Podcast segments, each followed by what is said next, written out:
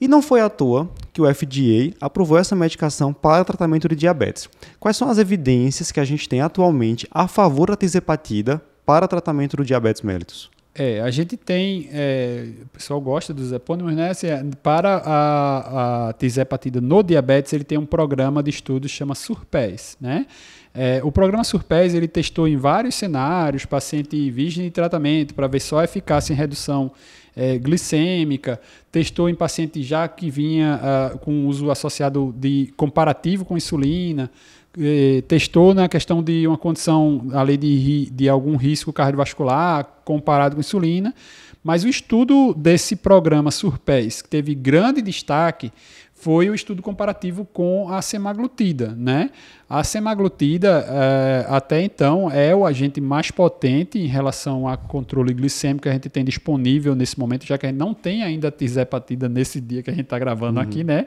Você do futuro que está ouvindo, né? Pode ser que tem, já tenha aí. Mas, assim, até então, o agente mais potente seria a semaglutida.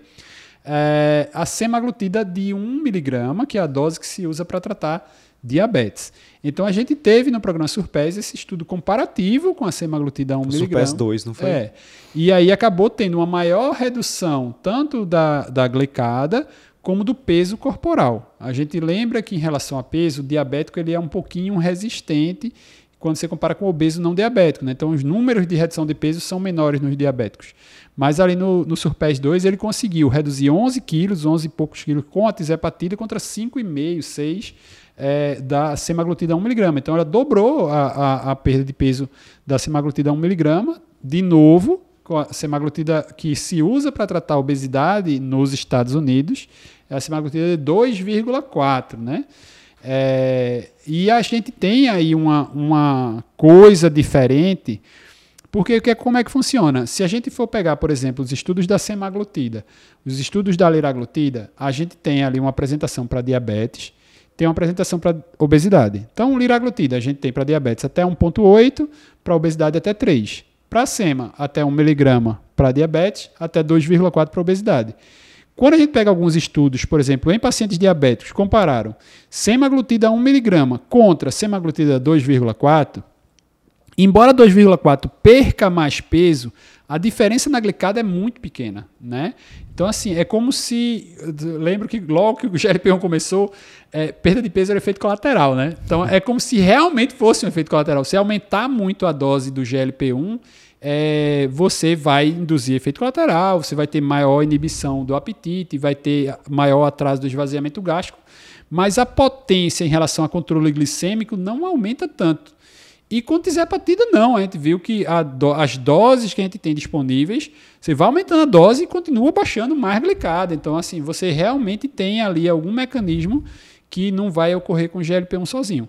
Então, o, no Surpes ele venceu é, a semaglutida para redução de glicada e para é, redução de peso. Então, ali a gente tinha uma nova evidência de que era uma droga com maior potência para controle do diabetes, né? Uma coisa que me chamou a atenção no Surpass 2 foi que nas três doses, né, de 5, de 10 e de 15, ela foi superior a SEMA 1mg. Isso, isso. E a gente, é, assim, óbvio que a gente está comparando, de novo falando, a gente está comparando com 1mg, né? Depois a gente vai falar um pouquinho do de obesidade, que aí vai ter mais surpresas, né? Mas assim, é, é, é o achado, é uma droga que a gente vê realmente um efeito maior, Lógico que ainda estamos em estudos, fase 3, a gente se empolga bastante. A semaglutida, de novo, já está disponível no tratamento do diabetes há bem mais tempo, a gente já tem mais tempo de experiência, pelos 4, 5 anos aí, já tem um, uma quantidade de população estudada bem maior. Então, obviamente que a gente precisa ter essa experiência clínica, né? os, os fase 4, como a gente chama, né? que é o, o estudo de pós-comercialização, para ver realmente como é que isso vai funcionar. É muito interessante que acabou tendo uma aprovação é, relativamente rápida né, é, nos Estados Unidos, já está disponível comercialmente por lá. Então, obviamente que quando começar a ser utilizado aqui no Brasil, a gente já vai ter ali alguns dados a mais, vai ser interessante.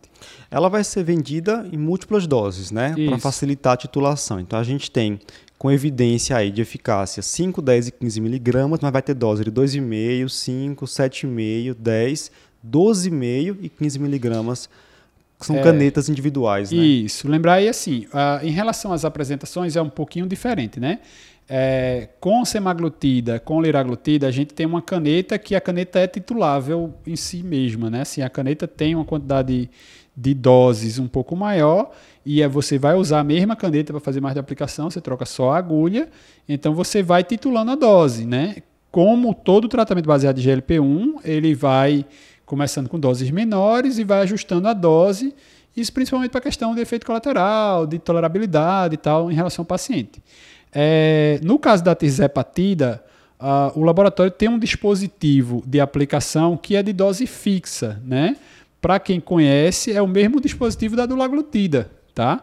Então ele tem aquele mecanismo que você já vem ah, preenchido, você usa aquela caneta, faz a aplicação e priu, só tem aquela aplicação, você não vai ficar reutilizando a caneta.